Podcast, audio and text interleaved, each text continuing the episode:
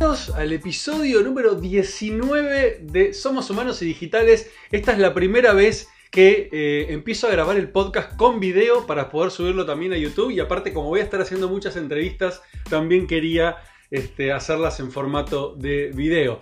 Así que nada, bienvenidos a, este episodio. Eh, mi nombre es Ismael Briasco, ¿sí? como ya lo saben, soy el, host de este, de este podcast llamado Somos Humanos y digitales y hoy voy a estar entrevistando a un grosso como pocos en este, en este país y en la industria digital. Estoy hablando del señor Matías Matías Botbol, ¿sí? uno de los fundadores de Taringa y quien ha llevado a Taringa a convertirse en uno de los sitios más visitados no solamente de Argentina, no solamente de Latinoamérica, sino del mundo. Ha llegado a estar en el top, no sé si en el top 100, pero en el top 200 seguro de Alexa, que es uno de los sitios que mide la cantidad de tráfico de sitios del mundo. Así que no se pierdan esta entrevista, realmente hablo de todo con Mati, este, nos conocemos hace muchísimos años y eh, la verdad es que fue un enorme, enorme placer haber hablado con él. Esta entrevista la grabé hace bastante, creo que hace dos semanas ya, así que mm, por ahí algunas cosas de las que estemos nombrando todavía la pandemia no había crecido a los niveles que ha crecido actualmente. Em, solamente hago esa aclaración, así que nada, los dejo con la entrevista. Perdón, perdón que no estuve actualizando el podcast, espero a partir de ahora hacerlo un poquito más seguido, pero la realidad es que eh, esta pandemia me trajo mucho más trabajo de lo normal, todo al revés de lo, que suele suceder o lo que está sucediendo. Eh, así que nada, no pude dedicarle mucho tiempo. Pero a partir de ahora me voy a poner de nuevo las pilas. Así que bueno, los invito a que vean este episodio. Vale realmente la pena. Escúchenlo a Mati. Abrazo gigante. Los dejo con la entrevista.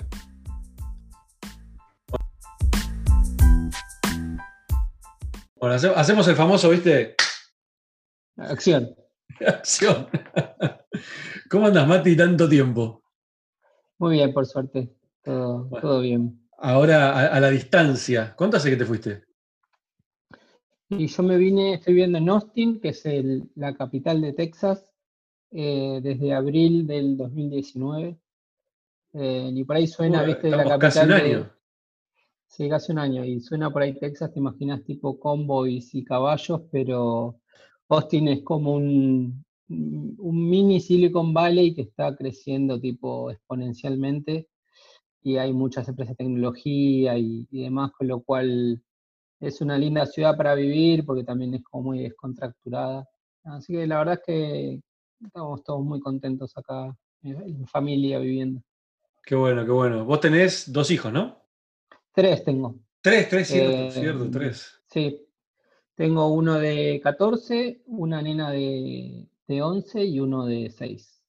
¿Y cómo fue la mudanza, el cambio para ellos? Porque bueno, los adultos nos acostumbramos a todo rápido. El tema son los chicos, ¿no? a mí lo que más miedo me daban a los chicos porque, qué sé yo, si mi mujer o yo estábamos tipo tristes o bajón, sí, bueno, la decisión es nuestra, la bancamos pero con los chicos ya es como que te da más cosas, pero la verdad es que se adaptaron bastante bien. Los dos más grandes ya venían con una buena base de inglés, con lo cual arrancaron el cole súper bien y ya como nada. Y el más chiquito por ahí al principio le costó un toque, pero ahora como que enseguida aprendió inglés, así que ya están súper... Sí, se adaptan. Por ahí están, o sea, pasa que extrañan a los amigos, igual que, por ello que nos pasa a nosotros, pero y a la familia, pero bueno, dentro de todo, como que haces la balanza entre lo bueno y lo malo y, nada, está bueno vivir acá. La verdad que es, es cómodo, es una ciudad súper familiar, mucha naturaleza, así que es como un buen balance. Che, ¿y qué, cuál fue la decisión de, Austin? ¿Qué, te, te, llevó ahí? Y en principio, bueno, mi hermano eh, estaba viviendo en Estados Unidos ya hace cinco años que vive acá, y él está viviendo en San Francisco y en un momento como que me di cuenta como que quería cambiar y, vivir en otro lugar que no fuese la Argentina. Y teníamos, mi mujer tiene ciudadanía italiana y, mi hermano aplicó una visa que es la EB1, que es una visa para, como de, la llaman visa del artista, cuando haces algo como destacado y, te dan una green card directamente. Entonces, em, tipo, le planteé a mi mujer de que, que nada, como de irnos a vivir a otro lado, que teníamos oportunidad casi de vivir en cualquier lugar, porque podíamos vivir en Europa, en Estados Unidos, también estaba pensando en Canadá. Y bueno, al final decidimos venir para Estados Unidos. Y una de las cosas que, que yo pensé era como, y que la decisión obviamente con mi mujer, de ir a una ciudad que, que haya desarrollo tecnológico. Y ahí estaba ir a San Francisco, Seattle o venir a Austin. Y yo había estado en Austin en un evento que es muy famoso acá, que se llama el Subway Southwest. Eh, había venido en el 2017 y la ciudad como que me había gustado. La verdad es como que me había quedado bastante como sorprendido de un lugar que, que no sabía ni que existía. De golpe descubrí una ciudad que es súper como moderna y con mucha naturaleza. Y nada, y eh, San Francisco es carísimo, no tenía sentido ir a vivir ahí. Eh, Seattle es una ciudad que es un poco cara y además tiene un clima que es muy lluvioso, entonces es medio, no es lo mejor. Y Austin tenía como todo, todo sumaba. Aparte es una de las mejores ciudades para vivir en familia, tipo en los rankings de Estados Unidos. Es más ah, cerca de Argentina, cerca de México, era como... aparte es un, es, un, hub internacional el aeropuerto de, Austin. No, el que es de, eh, eh, tiene el de Houston y Dallas son, los ah, Houston que son más o menos a dos horas de, de, auto. El aeropuerto de, acá es como un aeropuerto, parece como que te diga, no sé, de Rosario, de Mirá vos, te juro que tenía, pensé, pensé que era pensé que era internacional. sí, igual tiene, tiene vuelos internacionales, pero no, no es un hub. O sea, la verdad que comparado con lo que son viste, un aeropuerto de Miami o ese tipo de aeropuertos, esto es como una pulguita. Eh, pero pero, comparado con los de Argentina, seguramente gigante. sí. Sí, es más chico que Seiza, pero por ahí comparado con uno de. sí, sí, del interior. sí, es más grande. Che, bueno, y eh, ahora eh, quería un poquito charlar primero de lo, de, lo personal y, que me cuentes un poquito la, experiencia de lo que era haberse ido a vivir afuera. Este, pero este podcast trata justamente del tema de lo digital, ¿no? Cómo lo digital impacta en nuestras vidas y creo que vos sos uno de los abanderados en Argentina de, la historia de la industria digital, este, porque arrancaste muy a los comienzos, como, como, como arranqué yo y varios más que estamos en esto. Eh, y, un poco lo que, lo que me gusta hablar siempre es eh, cómo, cómo, nosotros recién lo hablamos afuera de, fuera de grabación, no fuera de cámara, eh, o no es fuera de cámara en realidad, porque estamos en cámara. pero hablábamos esto de que nosotros no nos tuvimos que transformar, sino que fue parte de nuestra vida eh, adecuarnos a lo digital, pero hay mucha gente que se está transformando, muchas empresas se están transformando, y un poco contar también cuál fue nuestra experiencia de, eh, de utilizar la tecnología para cosas que las empresas están acostumbradas a hacerlo de una manera más tradicional y nosotros lo hicimos del día cero de manera eh, digital. ¿Vos a qué te dedicabas antes de, antes de Taringa o antes de Wiros incluso? Y siempre mi primer trabajo fue a los 19 años y el que, que me empleó, digamos, fue Andy Alterini, que sé que es amigo tuyo. Amigo, sí, sí.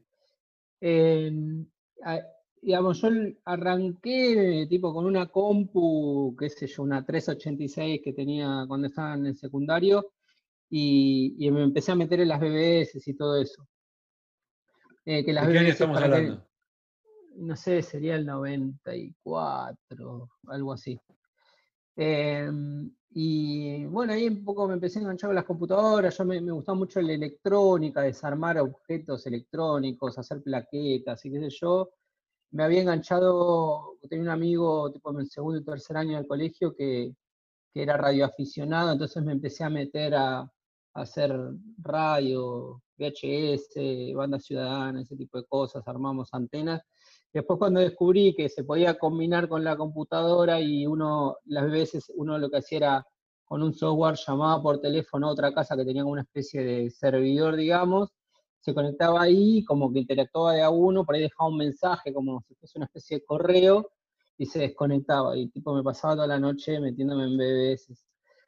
Y después al tiempo es como que empezó a aparecer internet, ahí lo primero que hice fue armar una página web que era un árbol genealógico de mi familia, porque mi abuelo paterno tenía 11 hermanos, y es un árbol genealógico un poco, un poco grande, con gente que vive, sí, Encima mi apellido es como los que tienen mi apellido son, suelen ser parientes míos, como que los que de Latinoamérica son todos medio hermanos o algún primo de mi abuelo.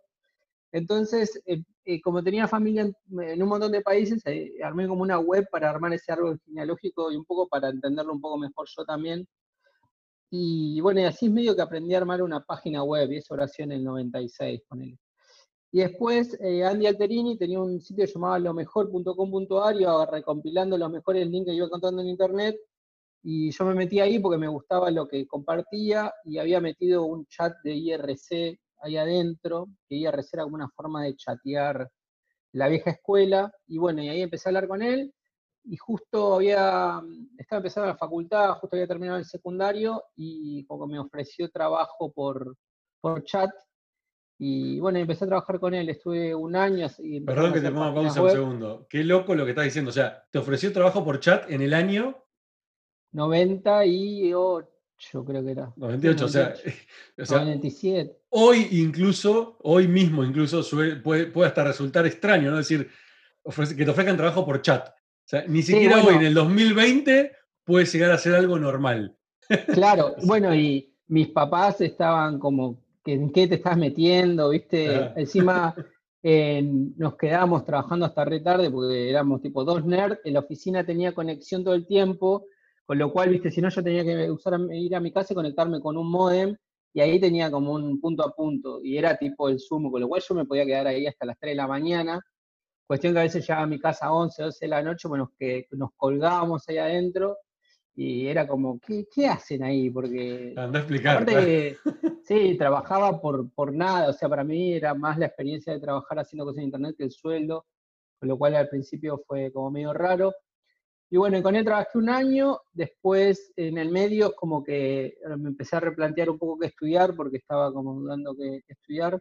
Eh, entonces renuncié para estudiar diseño gráfico, arranqué a estudiar diseño gráfico, en el medio me puse a hacer animaciones en Flash, que recién estaba surgiendo, Flash 3 en esa época, era un software que se usaba para hacer páginas web y animaciones.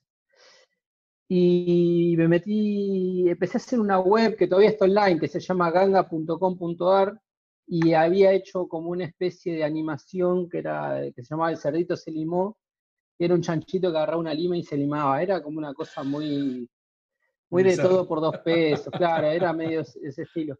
Y participé de un concurso de, que habían hecho en ciudad.com.ar, que era, todavía existe, que es un, portal que, como entretenimiento que estaba haciendo Clarín en ese momento.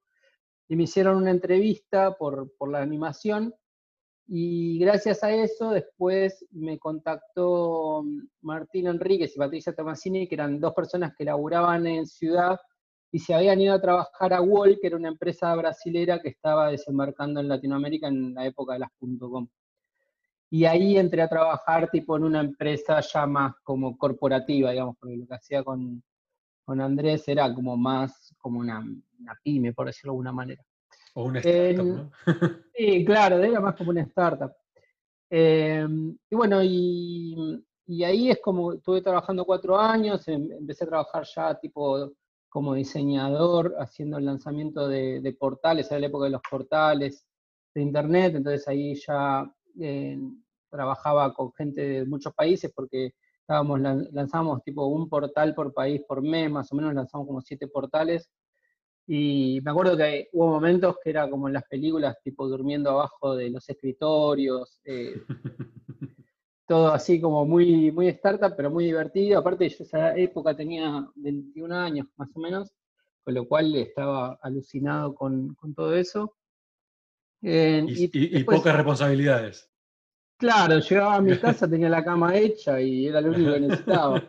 Me iba a dormir, me pegaba una ducha y me volvía a la oficina y podía vivir ahí adentro. Y, nada, y aparte eh, ganaba un muy buen sueldo, con lo cual eso estaba bueno, o sea, ya empecé a ahorrar bastante plata desde joven.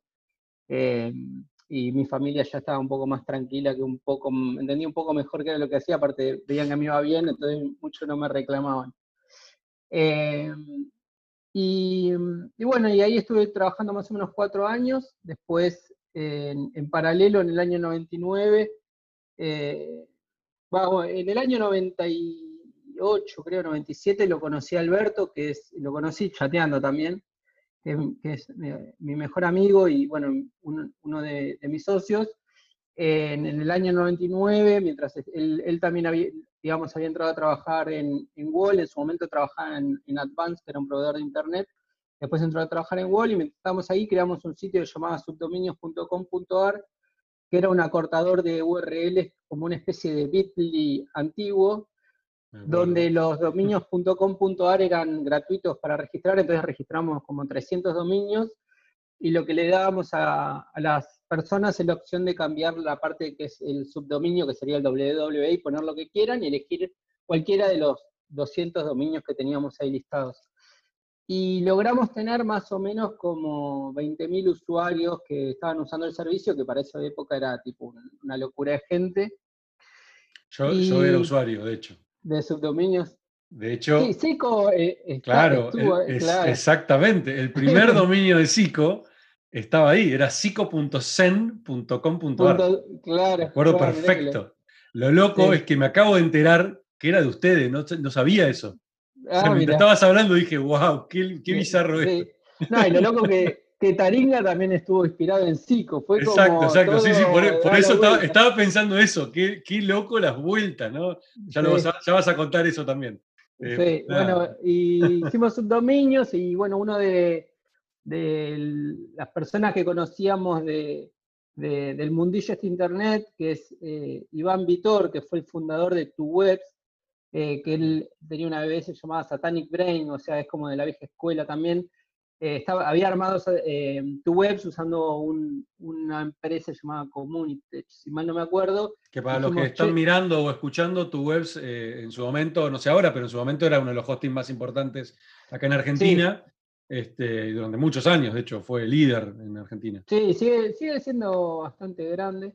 Pero bueno, estaban haciendo en ese momento y fue, no sé si el, de los primeros hosting que hubo en Argentina, o sea, había uno que se llamaba Jujoni, no, Jujoni no, eh, bueno, no sé, había dos o tres, pero, pero ese fue como el primero que empezó a tener un, un, modelo que, escalaba como negocio. Y nosotros dijimos, bueno, tenemos como 20.000 tipos que hacen sitios web en subdominios, podríamos empezar a probar de hacer un hosting y, y, nada, y empezar a ofrecerlo entre, entre estos usuarios que tenemos, seguramente surjan algunos clientes. Y bueno, y ahí empezamos, compramos, me acuerdo, la primera computadora, que fue como la inversión nuestra, fue comprar una computadora, que me acuerdo, habríamos gastado, no sé, dos mil dólares, era una PC, y, la hosteamos en, en, un data center que medio nos prestó uno que era un amigo. Em, y ahí arrancamos y a hacer el panel de control, empezamos a hacer todo tipo a pulmón, mientras trabajábamos. En, paralelo salíamos del trabajo y nos poníamos a hacer eso. Y, bueno, empezamos con eso, empezó a crecer, yo estudié diseño gráfico, entonces empezamos a armar una lógica en lo que a los diseñadores les regalamos el hosting y un poco pensando, bueno, cuando hagan a sus clientes le van a recomendar nuestro hosting, entonces empezamos a hacer como esa especie de estrategia de crecimiento. empezamos, claro, el boca en boca, después empezamos a hacer canjes, eh, que uno, bueno, fue eh, Taringa, fue uno de esos sitios. Después uno de los primeros canjes que hicimos que todavía siguen es de fabio.com.ar. Ah, sí, sí, Fabio Baccagliani. Sí, de la vieja escuela. Em, empezamos a hacer eso, bueno, y en paralelo justo estaba mi hermano que, que estaba ahí un poco viendo qué hacer, le propusimos que venga a trabajar con nosotros y que esté como más full time porque nosotros tipo Alberto atendía el teléfono escondidas y yo respondía a los tickets de soporte escondidas en el horario laboral. Así él se podía comunicar más a full y, nada, y poder seguir ayudando a crecer el negocio. Y bueno, ahí es como que ya nos asociamos los tres. Em, al final me preguntaste cómo había arrancado, te estoy contando toda la historia. Buenísimo, ¿no? Me encanta, me ah, encanta. Seguí, dale, sí, sí, está buenísimo. Bueno, y, bueno, ahí se sumó mi hermano, empezamos como ahí ya como a formar más como una empresa ya nos dejamos de ser monotributistas, creamos una, una SRL, eh, y bueno, ahí arrancamos y en el año 2004 yo me fui de, de Wall, que en ese momento ya se llamaba Wall Cinect y se habían comprado un proveedor de internet, y me fui a trabajar en una empresa llamada Latin 3, que yo ya había encarado como desde el lado más del lado, como de, una visión más de publicitaria, o sea, lo que estaba haciendo John Wall era el desarrollo de formatos multimedia y, y espacios publicitarios como innovadores, tipo todos los que eran intersticial y formatos así. Rich Media, ¿no? Todo eso. Claro, Rich Media. Todo lo que ahora está prohibido por Chrome en esa época era como lo moderno. Totalmente. Eh, y, y, bueno, eh, estuve ahí, creo que laburé 7, 8 meses y después ya mi mujer en paralelo quedó embarazada y yo ahí es como que dije, bueno, si no renuncio ahora y me mando, me tiro al precipicio ahora, no, no lo voy a hacer nunca. Y bueno, ahí renuncié, arranqué ya como a dedicarme a mi proyecto, al principio obviamente muy, muy gasolero todo. Eh, por suerte mi mujer tenía un buen trabajo, entonces más o menos me, como que hice un poco el aguante de la familia al principio. Y después ya como que nos fuimos acomodando y nació mi primer hijo, qué sé yo, y ya ahí es como que ya tomé un rubro, un rubro, rumbo más eh, de emprendedor. Eh, me acuerdo más o menos en esa época fue cuando nosotros nos conocimos, que creo que fue el año 2007. 2007 sí, sí. Una reunión de, de, de CEOs, creo que era. Sí, pero no SEOs con C, sino SEOs con S. Con S, sí. era posicionamiento que, exacto, que ahí estaba, me acuerdo, sí, Víctor Rottenstein. Sí, eh, estaba Martín Kogan. Martín Kogan, que acaba de ser papá hace un par de días. Sí, hace, este, sí, hace poquito. Eh, bueno, ahí fue, me acuerdo de esa reunión porque fue como medio un semillero de, Total, sí, sí. de gente. Es más, si no recuerdo mal, mirá, mirá lo que me estoy acordando. En esa reunión también estaba Lucas Lopatín, ¿no? Sí, estaba. Bueno, en esa reunión Lucas a mí me trae la idea de hacer Barcamp. Ah. Ahí en esa reunión me cuenta, y en esa reunión ahí te conozco a vos y ahí me, ahí me encuentro la historia de, Taringa. Pero igual pará porque no, no, contaste o me No, me, salté una. Me te saltaste una, parte. La más importante te salteaste. Sí, bueno, en, en, el 2005 empezamos a hacer un canje con estos que te decía, como el de Fabio y demás, con, con Taringa, que era un sitio muy chico. Que es más, Taringa lo conocimos porque Fabio tenía un link a Taringa, porque en esa época se hacía una vez se llamaba intercambio de links. Exacto, sí, sí. Y ahí conocimos Taringa, lo llamamos a, a Fer, que es el, que arrancó con Taringa y, empezamos a hacer canje. En el 2006 él se fue a, trabajar a Costa Rica cuando eh, creo que, no sé, estaba en el secundario, más o menos, eh, creo que debía tener 18 años, y lo eh, había, empezado a trabajar en una empresa que lo llama Costa Rica y medio como que estaba cansado de Taringa porque era, un, era complicado de administrar y empezó a hablar contra, con, como con la gente que conocía, a ver si alguien interesaba seguir con el proyecto y comprárselo. Y a nosotros nos gustaba porque estábamos haciendo una cosa que se llamaba propiedades web, que era construir webs eh, con diferentes herramientas y eso se le ponía publicidad y generaba como una renta mensual. Era como una especie de, de, metáfora de lo que es un, no sé, comprar un departamento y alquilarlo. O sea, se hacía una inversión inicial medio de desarrollo, después te daba una rentabilidad por mes, digamos. Y como que eso era bueno, esto sería como una especie de estacionamiento, que es un poco más un departamento y puede funcionar. Y bueno, ahí se lo compramos. En esa época, mm, nada, era Cico eh, como la, la, gran, la gran comunidad y nuestra aspiración era tipo llegar a ser como ustedes. Eh, y bueno, y lo que hicimos fue eh, agarrar y, como reprogramar todo el sitio. lo que nos pasaba era, digamos, empezamos a replantearnos todo. Una cosa era el nombre, que Taringa es un nombre medio. Es raro como nombre, suena medio como.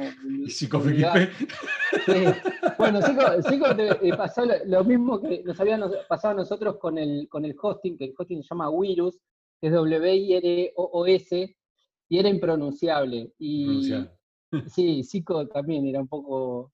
Le pasaba lo mismo. Y Taringa era como, ¿qué hacemos con este nombre? Es horrible, pero tipo, está bueno porque la gente no se lo olvida y se. Y, aparte es, difícil, no lo puedes. Claro, no lo puedes escribir mal, este, es recordable. No lo, relacionás con nada, ¿viste? Es como que es medio una palabra única. Y dijimos, bueno, el nombre dejémoselo, mantengamos todo, bueno, toda la, la, base de usuarios que hay, los contenidos, y hagamos tipo todo el sitio de vuelta, reprogramémoslo porque eh, Fernando lo había, lo había hecho mientras aprendía, aprendía a programar, así, así que estaba tipo, eh, nada, hecho por un chico de secundario. Y, bueno, y ahí arrancamos con todo y, era, un problema que tenía era que había contenido adulto.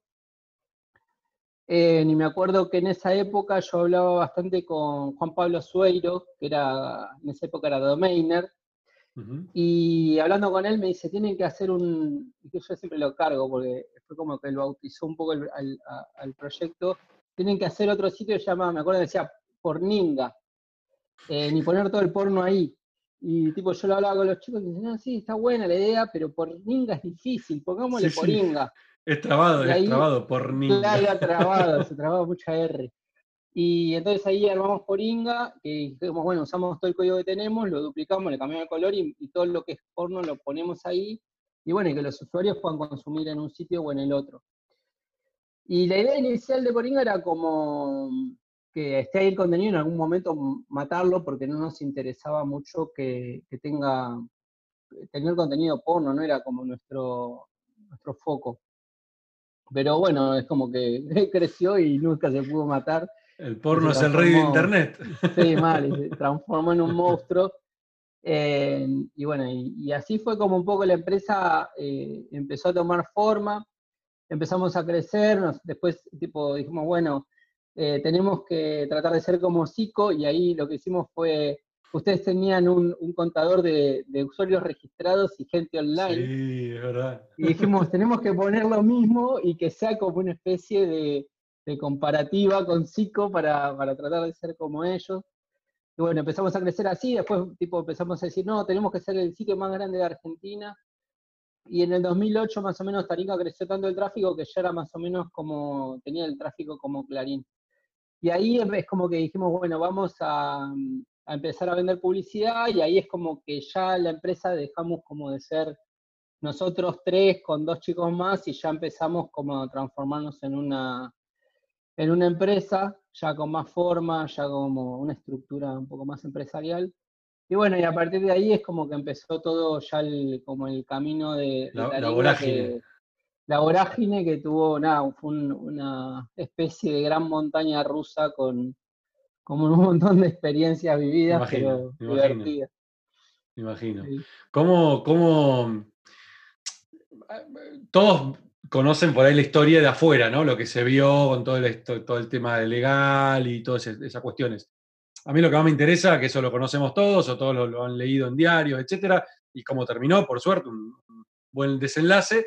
El tema es, nada, de nuevo, volviendo al, emprendedor, ¿no? ¿Cómo lo vivieron ustedes? ¿Cómo fue este, lidiar con toda esa incertidumbre de lo legal, de, un montón de vacíos este, legales que tiene, que tiene Argentina y que tiene todo el tema de Internet, este, que yo lo viví también de alguna manera menor quizás a lo que lo vivieron ustedes, y nada, era, era preocupante. Yo en su momento, fue en el 2004 creo que tomé la decisión, o 2005, 2005, eh, tomé la decisión de bajar todo lo que podría llegar a estar cercano a lo, a lo ilegal, este, porque nada, quería, no quería tener ese problema en mi cabeza.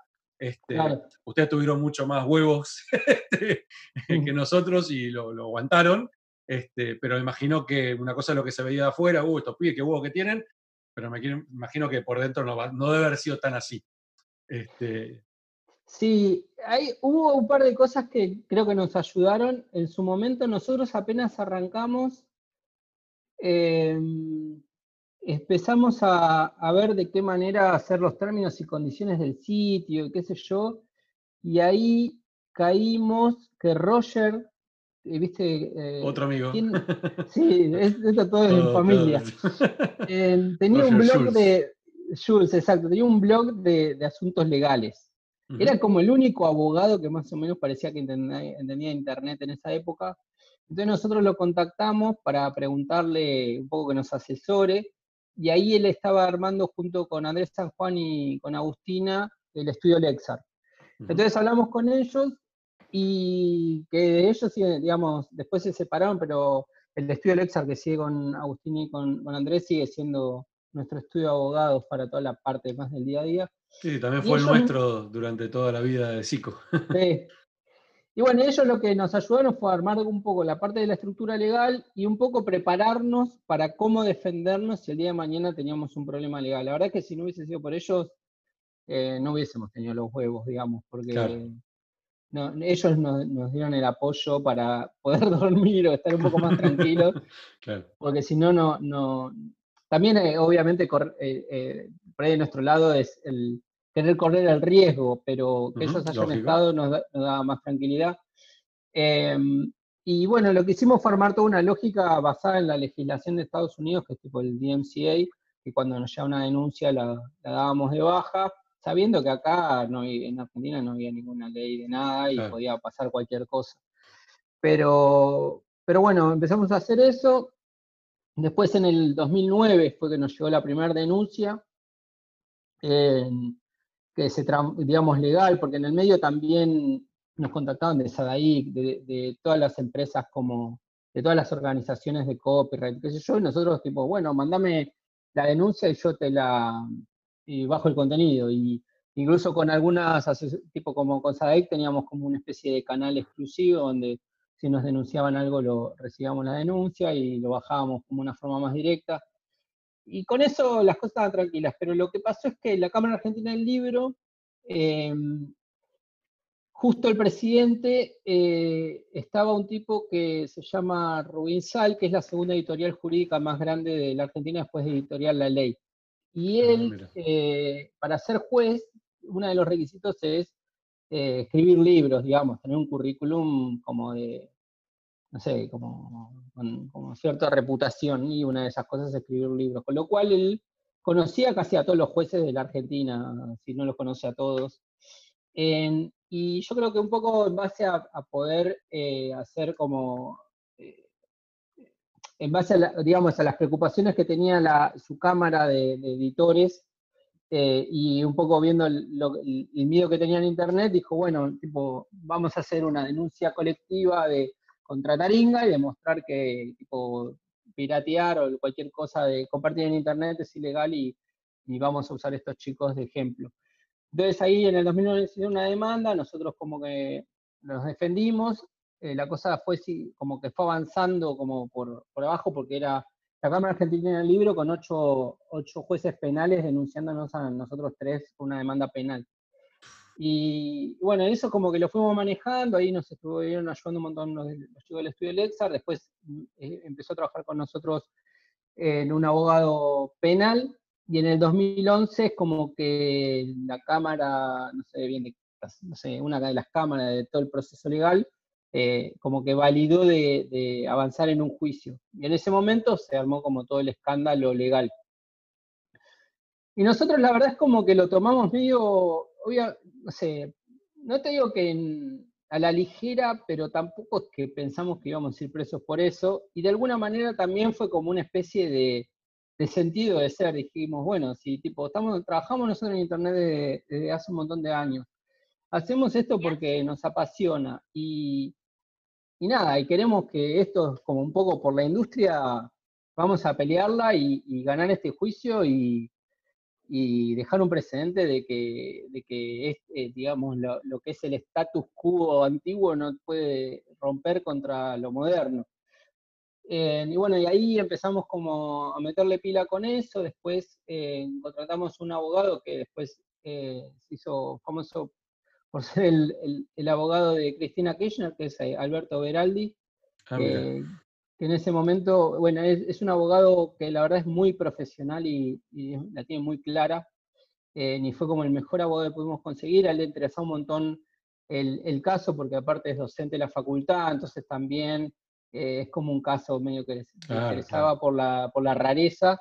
Y bueno, empezamos a trabajar con él y el juicio duró desde 2011 hasta diciembre del 2018, que terminó, o sea, nueve años estuvimos ahí batallando. Y el 2018 fue tipo un juicio penal con un tribunal, tipo las películas, viste, uno sentado en una mesita, el otro en la otra mesita, el juez en el medio, pasaban los testigos, le hacían preguntas, sí. Eh, yo estaba ahí y decía, wow, no puedo creer que estoy acá, tipo, una película esto, nunca nunca me imaginé que iba a estar sentado en este lugar. Eh, pero bueno, fue, fue positivo porque también la resolución del juez terminó diciendo que si nosotros hubiésemos sido culpables, eso atentaría contra la libertad de expresión, que era un poco también lo que queríamos como salir a demostrar. Un poco lo que se nos acusaba era que, que bueno, como es una plataforma donde la gente genera el contenido, nosotros, ellos como que exigían que nosotros lo controlemos, Y nosotros decíamos, no, tipo, eh, no podemos hacer eso porque eso coartaría la libertad de expresión, porque por no correr, con el riesgo mm, eh, terminaríamos censurando un montón de contenidos que no, no tienen nada que ver. Eh, y bueno, y, y, como que sentimos, creo que eso fue, fue un poco lo que nos, nos hizo bajar los brazos, fue el, el, hecho de sentir que teníamos como que dejar un legado y bueno, como que nos habían puesto ahí para, para ganar esa batalla y como, bueno, tenemos la suerte de ser nosotros quienes estamos acá para hacerlo y bueno, vamos a, hacer lo mejor que podamos. Eh, Imagino que la noche esa, después del juicio, se abrieron un champán cristal, ¿no? Y... Sí. salimos de ahí. Era para festejar. amoroso cuando dio la sentencia el juez, pasamos por un, por un super chino, compramos tres champán, lo llevamos a la oficina, unas copas de plástico y brindamos. bueno, pero el champán estuvo. Sí, el champán estuvo. sí, así que estuvo, Bueno, qué sé yo, fue una experiencia de vida y profesional que, que como todas las cosas, ¿viste? Cuando pasas el momento, a veces te querés matar o te genera angustia, pero cuando se termina es como una, una linda historia. ¿Y cómo, cómo siguió, eh, bueno, después de todo esto del juicio y, que por suerte salió todo bien, cómo siguió la historia con todos los cambios que, que, aparecieron? Porque lo que tiene Taringa, que, a mí me pasó en una parte de la historia de Zico, fue que el mundo fue cambiando muchísimo, en el mundo, el mundo de Internet me refiero, ¿no? Este, aparecieron las redes sociales, aparecieron otro, otro tipo de herramientas que de alguna manera este, nos fueron quitando el protagonismo o nos fueron quitando audiencia y fueron haciendo que también tengamos que mutar. Yo en mi caso directamente decidí cerrar la compañía, pero en el caso de ustedes, ustedes siguieron adelante, encontraron la forma de reinventarse, que eso siempre lo admiré, la capacidad que tuvieron siempre de poder reinventarse y buscar la manera, etc. Este, y, cómo, cómo, cómo, se pudieron adaptar a los cambios y, y, cómo está Taringa hoy, o sea, que, eh, porque Taringa terminó siendo, por lo menos de mi misión de afuera, muy de nicho, ¿no? O sea, no, no, ya no es el público hipermasivo. hay generaciones nuevas que quizás ni siquiera conocen Taringa porque no salen de las redes sociales tradicionales. entonces, eh, ¿cómo, ¿cómo, se reinventaron en ese proceso? ¿Cómo, ¿Y hacia dónde está yendo ahora? Te contado un poquito cómo, cómo sigue la historia. Bueno, como todo emprendedor, qué sé yo, haces 100 cosas y 99 te salen mal y una te sale bien. Y en el medio hay un montón de cosas que las hicimos mal eh, pero bueno, otras por suerte nos salieron bien y más o menos. Pero aprendieron mucho seguramente de las que hicieron mal. Sí, obviamente. una de las cosas que pasó, creo que un poco desde el principio, que, creo que fue valioso, es cuando se nos dio la oportunidad de comprar Taringa. Una cosa que a mí me gustaba mucho de Taringa era que cuando laburaba en Wall veía que mm, la, parte de las secciones que más tráfico tenían era una que llamaba foros y otra que se llamaba amigos virtuales. Que amigos virtuales era como una especie de antiguo Tinder, básicamente, que cargabas tu perfil y buscabas gente que se parecía como a vos y le mandabas un mensaje, no sé, supongo que capaz alguno levantó algo ahí, pero tenía un montón de tráfico. Y lo que nos gustaba de Taringa, que era un sitio en el cual no necesitabas a nadie redactando. Pues yo veía en Wall que estaban estas secciones y también había la parte del chat. Era como que la rompían en tráfico y después tenían como 20 periodistas haciendo como la parte de noticias, que era como el corazón del portal, y no tenía nada de tráfico. Yo pensaba, ¿para qué tiene toda esta gente escribiendo eh, si tipo el tráfico está en lo que funciona solo? Resultó ser un poco lo que después se transformó en lo que es la web 2.0, lo que eran lo, mismo los foros o, las redes sociales después, ¿no? Pero eso tenía como medio de, interesante. Y nosotros cuando compramos Taringa y como que planteamos esto de, relanzarlo y qué sé yo, dijimos, bueno, estábamos como muy enojados con los medios tradicionales, digamos, con el Clarín, La Nación, no, no por una cuestión política, sino porque nos dábamos cuenta cómo mentían, eh, porque nos pasaba de tipo experiencias personales que, veíamos noticias que eran mentira y era, y como que los que construían la realidad. Y nosotros pensamos, si una persona quiere contar su historia, no puede porque está filtrada por el ojo de un medio que las maneja en base a sus intereses. Entonces dijimos, nosotros lo que tenemos que hacer es no trabajar como un medio, sino tratar de ser como un político que hace bien su trabajo, que es escuchar un poco lo que los usuarios o las personas piden y tratar de construírselo y darles eso desde el lado como de un producto. Entonces empezamos a, tomar esa filosofía y por eso el eslogan era, o sigue siendo, inteligencia colectiva, que era esto como que todos eh, aportando era más que, una persona sola, por más inteligente que fuese. Entonces, lo que hicimos fue armar toda la parte de los top y los rankings, donde era la gente de alguna manera la que hacía de la parte editorial de la comunidad, porque está ese sistema de, puntos donde, bueno, lo que tiene más puntos es lo que más le importa a la gente y, y por eso es lo más relevante y no lo que nos parece a nosotros. Y me acuerdo que en un momento, por ejemplo, hubo un debate interno entre nosotros que había un post que era, era literal, se llamaba ¿Cómo sacarse bien los mocos? Y explicaba cómo, tipo, 10 formas de sacarse los mocos.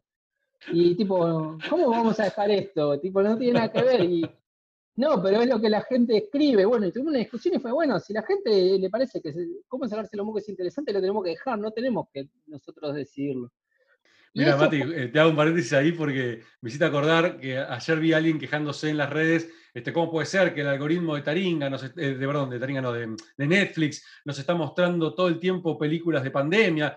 Y yo decía, no, flaco, no es el algoritmo que te lo muestra, es la gente que está queriendo consumir eso y obviamente el algoritmo dice, en Argentina les interesa esto, tomá, te muestro más de esto. Es lógico, es, la gente, no es el algoritmo que piensa por sí solo.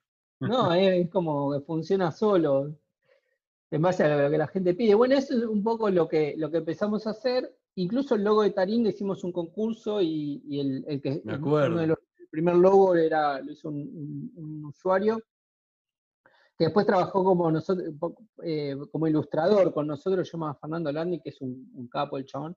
¿Es el que hizo el eh, libro? La tapa del libro la, la tapa del libro. Ah, bien. Y todos los logos que hacíamos también los, los hacía él. La verdad es, un tipo, es un crack mal, y la verdad que lo, admiro un montón. Y mm, bueno, entonces empezamos a tomar esa filosofía y un poco lo que hacíamos nosotros era como escuchar lo que los usuarios pedían y a partir de ahí, eh, o sea, obviamente entre los pedidos había cualquier delirio, pero nosotros lo que terminamos haciendo era priorizar, eh, digamos, los features o las cosas que íbamos haciendo.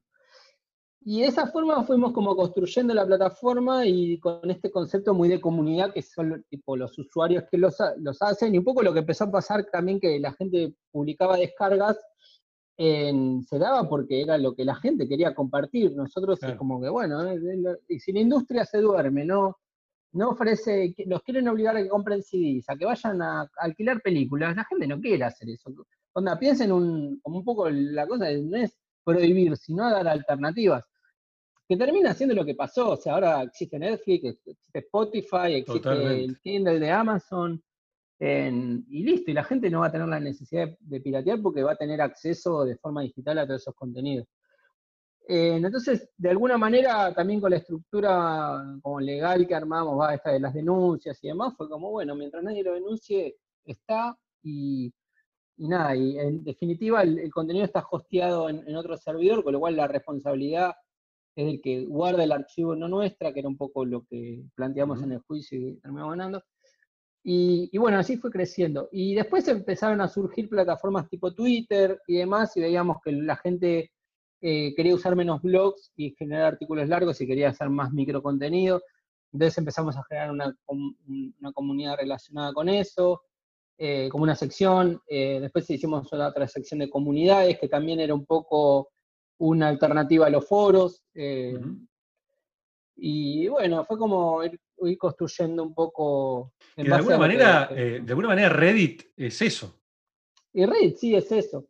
O sea, y Reddit durante mucho, mucho tiempo estuvo como una especie de ocaso y en los últimos años, después que tuvo como una crisis interna bastante grande, eh, reflotó y ahora para mí es como, yo creo que es la mejor plataforma que hay así de comunidades. sí, sí. Vos sabés, que, yo no la usaba, em, cada tanto entraba algún contenido que llegaba de casualidad de Reddit, pero hace, unas, hace unos meses empecé a usarla, empecé a, consumirla, de hecho la utilizo como una fuente este, de entender qué es lo que está sucediendo en ciertos tópicos, qué es lo más importante. y cada, cada vez me gusta más, o sea, Tardé muchos años en empezar a usarla, ¿eh? pero la descubrí y estoy fascinado. Sí, a mí, a mí me gusta. Yo, y, y la verdad es que nosotros del lado de producto, cuando hacemos con Taringa, Reddit es una fuente de inspiración. a veces de copy-paste de cosas, pero, sí, está, está, bien pensada y tiene... Pero Reddit, Reddit ¿cuándo arrancó? Y Reddit creo que es del 2004, es medio... Ah, eh, es casi, casi contemporáneo, sí, sí. Sí, contemporáneo. Em, pero bueno, lo que pasa es que Reddit tuvo como un momento medio oscuro en un momento, tipo como que... Y después recibieron hace dos años o tres como 200 millones de dólares de inversión y ahí es como que con eso pudieron como levantar. Y la verdad le está yendo bien. Y Ellos ocuparon el lugar de alguna manera de Dig, ¿no? Sí, es que en un momento era Dig y Reddit eran los competidores. Claro. Dig hizo un cambio en el cual empezaron a meter más noticias que los contenidos de los usuarios, la comunidad se la reveló y se fue toda para Reddit. Y ahí lo mataron. Eh, que bueno, a veces nosotros algunas decisiones que tomamos fueron en contra de la comunidad y fueron errores, pero bueno, hasta que uno no lo hace no se da cuenta. Eh, ¿Qué fue? A ver, ya, que me diste el pie, ¿cuál, cuál fue el peor error que cometieron como emprendedores? Este, que un poco tiene que ver con esto de, hablar en el, podcast, ¿no? También. Este, no solamente contar lo lindo, sino. ¿Cuál fue, si vos recordás así, la cagada más grande? Estratégicos que tuvimos, un gran error fue no haber podido em, adaptarnos al crecimiento mobile eh, a tiempo. Entonces Taringa quedó muy plataforma web y, y no nos pudimos adaptar a la parte mobile. Eso fue un, problema. No le encontramos la vuelta. ¿por qué, ¿Por qué crees que no, lograron encontrar la vuelta? ¿Qué, qué, factores fueron También ahí hay como cosas más de, a veces cuando viste llevas adelante un proyecto, las decisiones internas o cómo tomas las decisiones son las que te terminan ser ágil o no. Eh, nosotros como en un momento lo que nos pasó es como que la visión de, que teníamos em, empezó a dejar de estar alineada y cada uno tenía como una, un pensamiento distinto, eh, como socios. Y eso llevó a alentarnos a la toma de decisiones o a peleas internas o cosas que te pasan, viste, como Sé lo que estás hablando perfectamente. o sea, cuando tenés socios es como un matrimonio, a veces te lleva bien, a veces te lleva mal, a veces te divorciás y a veces vivas la vida, qué sé yo, como la vida misma. y no me quiero imaginar, aparte, cuando en tu caso que tenés a tu hermano, o sea, que, que, la confianza que genera un hermano es. Eh, nada, trascendés ciertos límites que no trascendería seguramente. Y ese es el peor problema también de trabajar con un socio de tu hermano, porque le decís cosas que a un socio normal no le dirías porque digas lo que digas, va a seguir siendo tu hermano. le puedes decir lo peor del mundo, pero tu hermano va a seguir siendo, por ahí te lleva va a seguir siendo tu hermano. Y con un socio, un amigo, viste, en un momento decís, bueno, chao, y no somos más socios, no más amigos, pero con un hermano no pasa. y bueno, y eso trajo diferentes problemas y también nos, nos, trajo problemas a la hora de tomar decisiones. También es como que empezamos a probar distintas cosas que, que nos equivocamos, o sea, en un momento probamos a hacer Taringa Brasil y se empezó a llenar mucho piratería y lo terminamos matando, eso nos sacó tiempo. Probamos a hacer un Taringa en inglés que se llamaba Social y también nos sacó tiempo. hicimos un sello de música, eh, que, también, o sea, estuvo bueno el proyecto, pero nos sacó mucho foco. Taringa Música, ¿no? Era? Sí, y hicimos un sello que se llama 432. Estaba, la propuesta estaba buenísima, pero no tenía nada que ver con nuestro negocio. Entonces empezamos medio a hacer boludeces, por decirlo mal y pronto. Y, bueno, y eso nos sacó un poco de foco y, no nos ayudó como a crecer por ahí desde el lado mobile. Eh, y eso fue, fue clave, un poco nos, terminó como estancando o haciendo que no podamos como seguir creciendo. Ese fue un gran error. Eh, y no sé, después sí, sí, eso creo que es como que lo, más, como lo más, lo más, eh, como que más nos cambió la realidad en un punto, con esos errores que... Sí, sí, que son bisagras. Claro, bisagras. Eh, pero bueno, qué sé yo. Después sí, errores tipo todos los días, siempre. sí, no, eso me imagino, me imagino. Todos los días. Ahora, por ejemplo, hicimos una cosa que el foco, la clave, digamos, de lo que hicimos es importante, pero la forma en que lo cargamos estuvo mal, que nosotros en Taringa fuimos lanzando como versiones, y bueno, la última versión es la 7, y un poco replanteamos toda la forma del producto, y chocó bastante la comunidad, y ahora estamos como relanzando como la vuelta atrás de cómo estaba antes, porque fue un error de cómo encaramos la lógica de, del producto y Taringa tipo no perdió la identidad con, el producto como está ahora, entonces estamos como, como volviendo un poco atrás en, lo que es la plataforma. Eh, que también ese fue un, error, un error que cometimos, que bueno, qué sé yo, uno ¿viste? a veces comete errores, lo justifica, eh, y ahora estamos con el proceso de, arreglarlo y seguramente en... Y, hacerse cargo. esa iba a decir, no, esa fue la peor cagada que nos mandamos, pero, pero por ahora lo estoy viviendo, así que no lo puedo, decir de esa forma.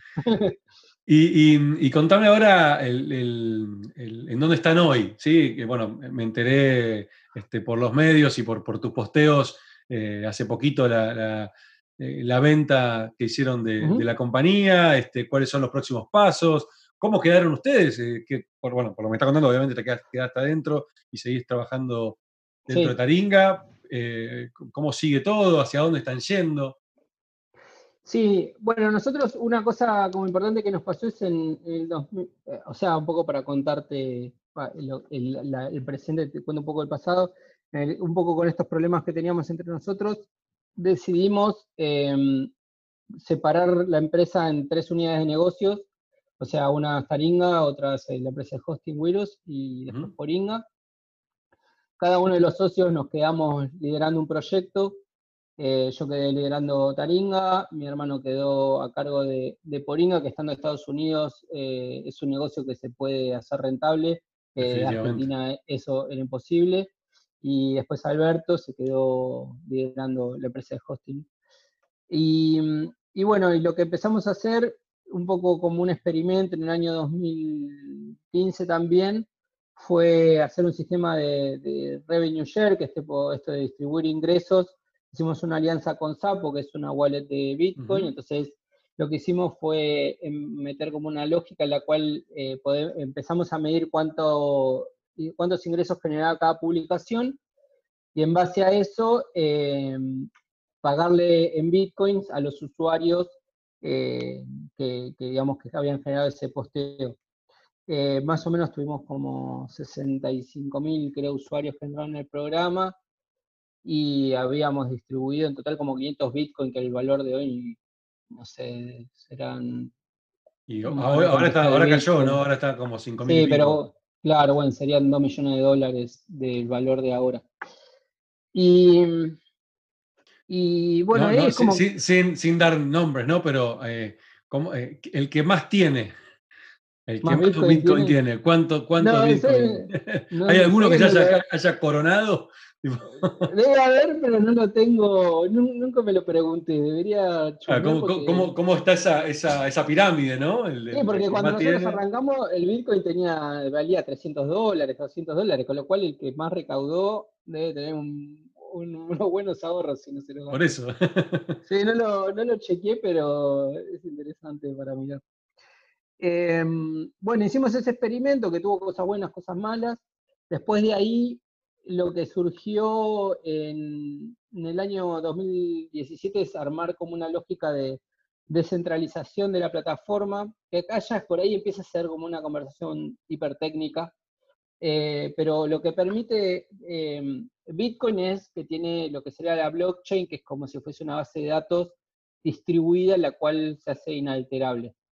Después surgió una tecnología que es medio inventada como por Ethereum o demás, como que hay algún, pero como el, que se hizo conocido, que permite hacer lo que se llaman smart contracts, que es como un contrato, que es como un software que ejecuta una, digamos, una función, no sé cómo llamarlo, eh, eh, basada en esta tecnología blockchain, con lo cual uno, por ejemplo, puede hacer, un caso simple sería hacer una apuesta, tipo gana River Boca, cada uno apuesta, no sé, un una moneda, una cripto, no sé, un Ethereum, y cuando eh, el, smart contract mira contra lo que se llama un oráculo, que es contra un lugar de donde va a tomar el resultado. Cuando River o Boca gana, le paga automáticamente le entrega que corresponde, al, ganador sin que haya una casa de apuestas en el medio. O sea, lo hace ya un software de forma automática. Teniendo esa lógica simple, lo que permite es armar lógicas económicas súper complejas y ya armar eh, lógicas económicas. Entonces, empezamos a armar un paper para armar una lógica económica donde todo ese sistema de distribución se, arme, se genere de forma automática en base a las acciones que hagan los usuarios, o sea, las visitas de una publicación, los votos que tienen, eh, quién comenta, los que tienen más puntos, o sea, como todas las acciones, que cada acción que hace un usuario en una plataforma social tiene un valor. Básicamente, si todo el mundo deja de usar Instagram o Facebook o Taringa, la plataforma no vale nada, o sea, es basura. Con lo cual, lo que realmente genera valor es lo que hacen los usuarios y lo que está pasando, un poco la crítica, es que todo el valor de los usuarios se la llevan las empresas, o sea, al usuario no le llega nada. Y esta tecnología te permite hacer que con esas reglas, con esos, esas formas de, distribuir, si están bien hechas, el usuario que más valor le aporta a la plataforma, más beneficios va a tener. Y entonces armamos un, un paper que es como una lógica para hacer esto y dijimos, bueno, hay muchas empresas que están armando tecnologías blockchain, que es como esta base, esta capa más más de abajo, como estas bases de datos, por decir una manera, y van a, como que van a necesitar productos que tengan masa crítica de usuarios y nosotros como que tenemos una solución para que estas tecnologías tengan utilidad tanto para ellos, porque vendrían usuarios que usan sus tecnologías, como para nosotros, porque podríamos hacer que Taringa deje de estar controlada por, nosotros y empiece a estar controlada realmente por la comunidad. Eh, que esa es la, cosa, eh, esta, cosa de centralizar, digamos, ya no hay una, una empresa o un grupo de personas que lo administra, sino que ya es una cosa como más democrática, donde la propia comunidad toma las decisiones de lo que pasa y, ya funciona de forma autónoma. Eh, y bueno, y ahí empezamos a hablar con distintas empresas que, hacen esta tecnología y una de las empresas en ese momento se llamaba RSK, que ahora se llama IOB Labs, que sus fundadores son argentinos, y, bueno, y empezamos a hablar con ellos porque, nada, eh, Diego Gutiérrez Aldívar, que es el, CEO de la empresa, eh, tiene una visión muy parecida sobre lo que nosotros queríamos hacer, pero obviamente como una escala mucho más grande, con muchos más casos de uso. Eh, empezamos a hablar como al principio de que nos inviertan y bueno, después la conversación llegó a la posibilidad de que nos compren y, a nosotros nos parecía como una buena idea porque eh, en ellos ya es una empresa que tiene bastantes años, tienen todo el conocimiento de la parte mucho más de cripto y blockchain, que nosotros ahí con una inversión la teníamos que salir a construir de cero. Había sinergia también en la visión como empresa. Los dos, eh, tanto Taninga como eh, Labs, tienen la misma visión de lo que se quiere lograr, o sea, esto de generar tecnologías disruptivas, que el poder se lo tengan las personas y un poco seguir rompiendo esta cosa de, las cosas centralizadas o los intermediarios.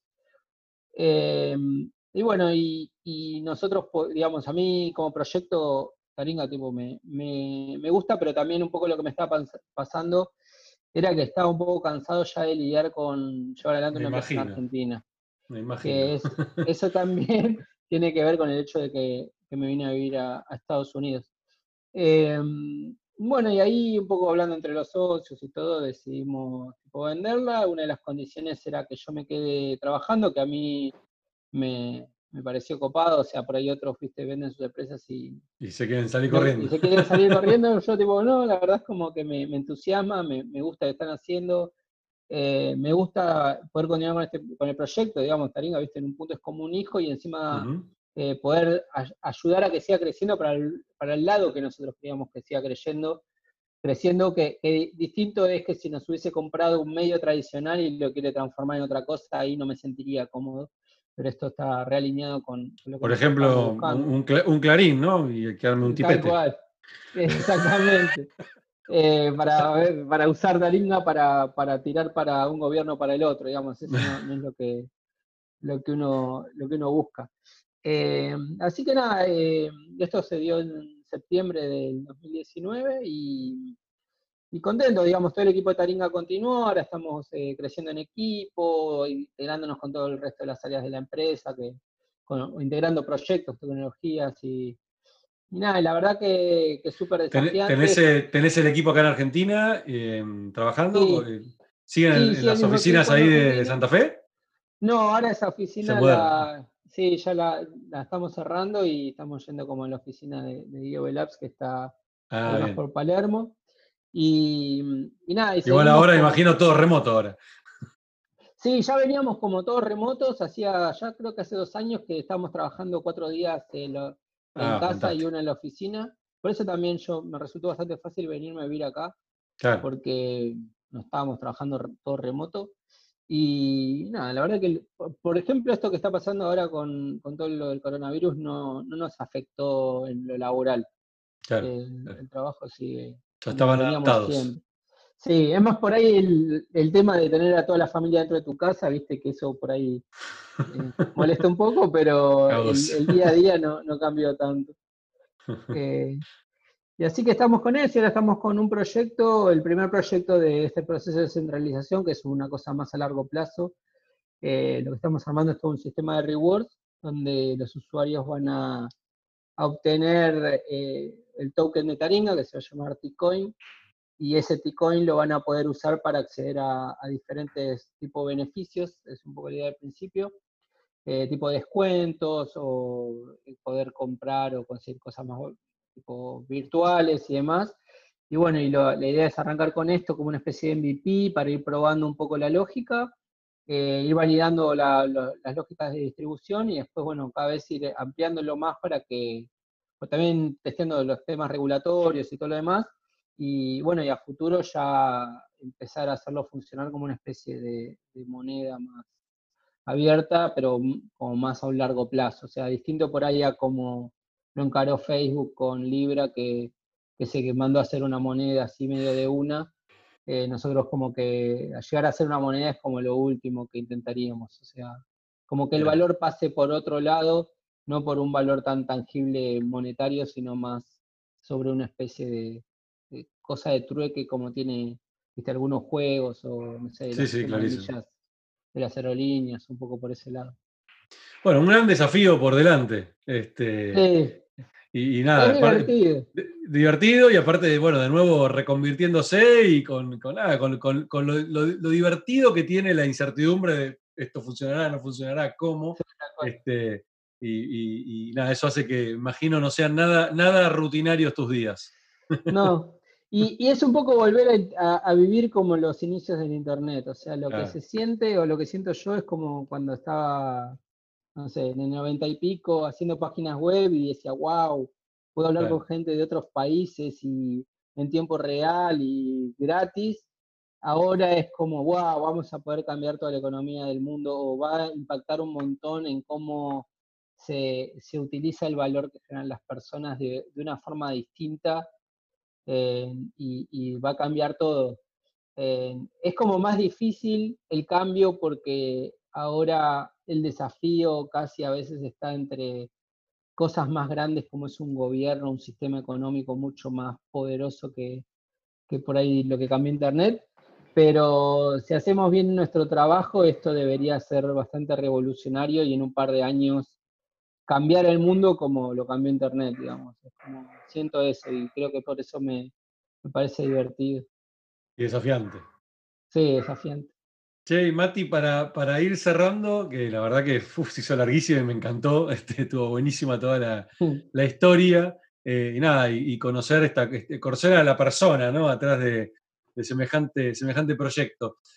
Y tengo una pregunta así como para descolocarte y, sacarte de, del pensamiento que venís teniendo. Eh, ¿Cómo te imaginas a un Matías eh, sin taringa? O sea, a un, más, sin taringa, un... Sí, ahí está, me gustó. Sin querer me formulé dos preguntas en mi cabeza. Un Matías sin taringa y un Matías post taringa. Y sin taringa, no sé, o sea, creo que seguiría trabajando como en internet, tal vez estaría mucho más enfocado, qué sé yo, por ahí hubiesen surgido otras cosas, pero me lo imagino más desde el lado trabajando con el hosting más puramente dicho y no por ahí sin, habernos metido en todas estas cosas. Eh, pero siempre trabajando en internet, digamos, es como, cuando yo arranqué en esto dije, quiero morir haciendo esto, es como que no me imagino haciendo otra cosa. Obviamente después uno por ahí, viste, se mete en otros negocios, pero en el día a día eh, el foco es esto, es internet y todo lo que es tecnología. Eh, así que no sé dónde estaría, por ahí el hosting sería más grande porque hubiese puesto junto con los chicos más tiempo a eso y, por ahí no, sería más no, me, no, me, cabe duda, no me cabe duda este, que hoy sería, no sé, un, un SiteGround o algo similar. Uno de estos hosting gigantes de Estados Unidos. Bueno. o, algo cercano a eso, no me cabe duda. Sí, o alguna cosa así más relacionada con los hosting, no sé. Y Postaringa. ¿Y el Postaringa? ¿Cómo te imaginas? Y no sé, también me imagino haciendo cosas, no sé cuánto voy a hacer, o sea, una cosa que me gusta de esto es que creo que voy a aprender un montón de todo el mundo blockchain y todo esto, con lo cual seguramente a futuro pueda seguir haciendo cosas relacionadas con este mundo, eh, y si no, con el mundo más de, tecnología, qué sé yo, o sea, mi hermano, por ejemplo, como tomarlo medio como una especie de espejo que, que es en muchas cosas, él empezó a emprender empresas nuevas, tiene ahora un, está desarrollando una app que se llama Price Pulse, que es un sistema que vos agarrás y, tipo instalás la app y podés marcar los productos. Ahora lo está haciendo con, Amazon, después lo va a hacer con otras cosas. Marcar los, productos que te interesan y cuando bajan de precio te, manda una alerta. Y también ah, podés ver si en la historia del producto está a un precio normal, está alto o está bajo. Entonces en base a tu necesidad, un poco puedes decidir tu compra si te conviene hacerla en ese momento o no. O esperar un poquito, O esperar, o esperar que baje el precio cuando está, tipo, hay una alerta que es tipo el precio más bajo de siempre, y ahí tipo, bueno, listo, lo compro ahora porque es como nunca estuvo tan barato como ahora. Y, bueno, está haciendo eso y como que lo está llevando como, como un nuevo emprendimiento, levantó guita de inversión y todo, lo está yendo bien. Y un poco yo pienso, bueno, si, y un poco eso le permitió por, por, no estar tal vez en Taringa, él es un post Está un poco en esa, en esa situación y empezó a hacer esto y está bueno, a mí tipo, lo, aliento porque la verdad que está bueno lo que está haciendo. No sé, me imagino haciendo un poco lo mismo. Y después por otro lado está Alberto, que él sigue con la empresa de hosting, y desde que Alberto se puso a hacer eso, en 2015, el hosting empezó tipo a crecer eh, casi tiene un crecimiento del 100% interanual, con lo cual... El, famoso tema del, foco. sí, es foco, con lo cual, no sé, podría estar haciendo cualquiera de las dos cosas, pero, o no sé, o una tercera, pero me imagino algo por ese lado. Qué bueno, qué bueno.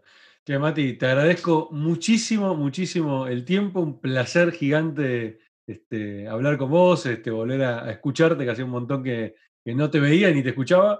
Este, y nada, y conocer esta, esta historia más de, más de la trinchera. Sí, no, que a veces no se escucha. Sí, no, y para mí también me, encanta hablar con vos, aparte de tantos años compartidos en, este mundo, nos conocemos hace tanto y por ahí no tenemos por ahí la oportunidad de, hablar seguido, me encanta charlar con vos y como que tenemos mucha, mucha historia en común, aunque no hayamos trabajado juntos, vivimos muchas cosas como medio en paralelo y, con experiencias muy como iguales.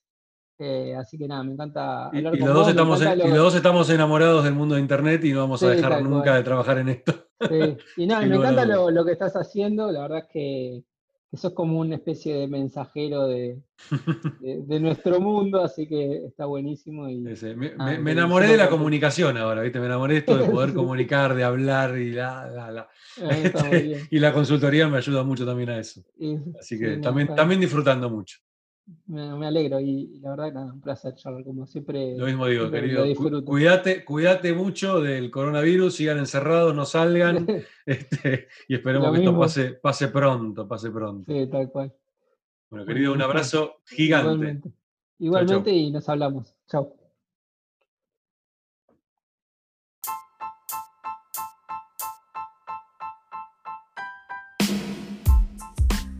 Gracias por haber estado ahí, por haber escuchado la entrevista a Mati. Espero que les haya gustado. Y les cuento que este episodio está siendo sponsoreado por linkedup.me linkedup.me, que es una plataforma que les va a permitir poner su LinkedIn en forma automática. Sí, básicamente es un robot que va a estar haciendo todo el trabajo por ustedes, enviando pedidos de contacto a la gente que ustedes quieren contactar y enviándole mensajes para convertirlos en clientes.